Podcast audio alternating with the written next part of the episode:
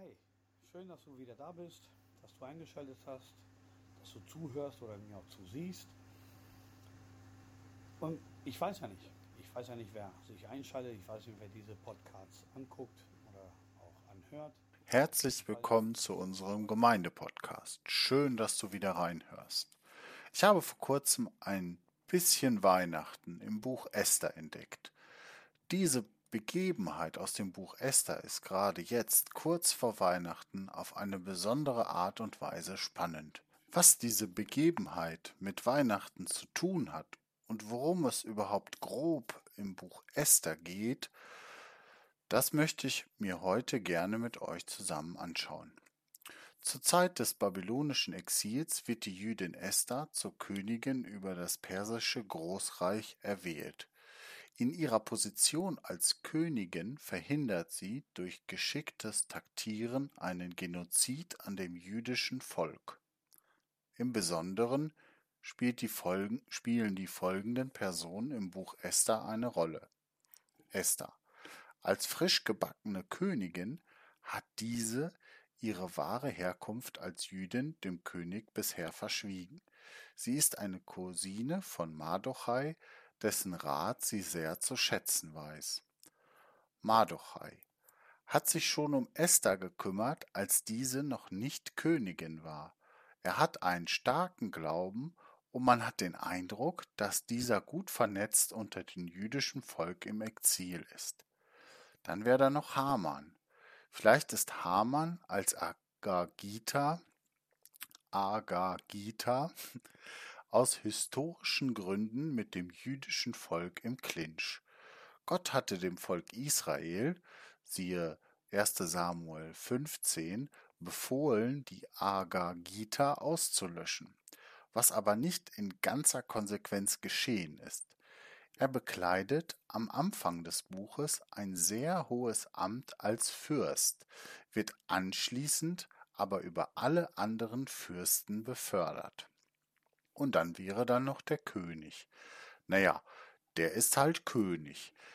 Der stimmt in der Regel dem gerne zu, was ihm seine Berater so vorschlagen zu beschließen. Könige eben.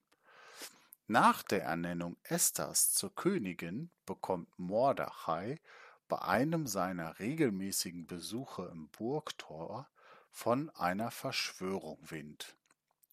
Zwei hohe Fürsten planen einen Mordanschlag auf den König.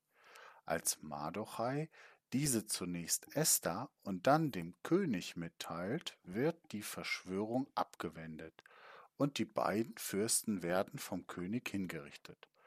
Danach wird der Agagita Haman zum höchsten Beamten im Königshof befördert. Dies geht einher mit diversen sonderbaren Sonderehrungen. Sobald Haman im Königstor vorbeischreitet, so ein Gesetz des Königs, müssen alle vor ihm niederknien und vor ihm niederfallen. Mardochai weigert sich, davor das Knie vor Haman zu beugen und begründet dies damit, dass er Jude ist und dies ihm daher verboten ist. Hamans Reaktion auf Mardochais Protest spricht für sich selbst und sagt vor allem viel über das Wesen von Haman aus. So heißt es in Kapitel 3, Vers 5 bis 6 im Buch Esther, als Haman erfuhr, dass Mordechai sich nicht vor ihm niederwarf, packte ihn der Zorn. Er wollte sich aber nicht an Mordechai allein rächen, denn er hatte gehört, dass er Jude war so schmiedete er einen Plan, um alle Juden im persischen Reich zu vernichten.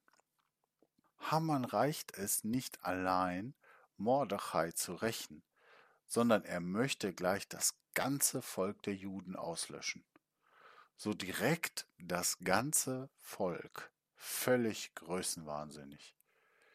In manchen Übersetzungen wird dieser Größenwahn auch etwas mehr betont. So liest man zum Beispiel in der Mengebibel, doch da er es unter seiner Würde hielt, an Mordochai allein die Hand zu legen, fasste er den Plan. Schon hier hat man den Eindruck, dass dieser Hamann sein hohes Amt wohl ziemlich ungünstig zu Kopf gestiegen ist. Aber Hamann kann sogar erste Erfolge bei der Umsetzung seines Planes verzeichnen. Die Geschichte spitzt sich auf eine schwer zu beschreibende, ironische Weise zu. Die komplette Kehrtwende spielt sich in Kapitel 6 des Buches Esthers ab. Das Lesen der zwölf Verse des Kapitels, vielleicht ja auch an einem ruhigen Abend zwischen den Feiertagen, kann ich nur allzu gerne empfehlen. Am Tag vor dieser Kehrtwende ist es erneut zu einer Begegnung zwischen Mordechai und Haman gekommen, bei der Mordechai sich wieder nicht vor Haman verneigen wollte und dieser daraufhin wutentbrannt einen 25 Meter hohen Balken aufstellen ließ, um daran den Juden Mardochai aufzuhängen. Man muss auch erstmal auf so eine Idee kommen. Spätestens bei dem Zustimmen zu diesem Plan, jemandem an einen 25 Meter hohen Pfahl zu erhängen, muss man an diesen völlig absurden Größenwahn von Hamann denken. Beim Schmunzeln über genau diesen Größenwahn ist mir die Verbindung zu Weihnachten aufgefallen.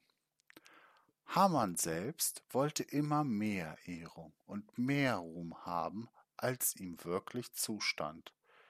Er selbst war der Ansicht, mehr wert zu sein als die Menschen um ihn herum. Er wollte sich selbst erhöhen, um mit den Worten der Bibel zu sprechen. Ganz gegenteilig dazu hat sich Jesus verhalten. Gott selbst hat sich in Jesus zum Menschsein erniedrigt. Besonders an Weihnachten gedenken wir daran, dass Gott Mensch geworden ist, um uns auf Augenhöhe zu begegnen aber sogar mehr noch.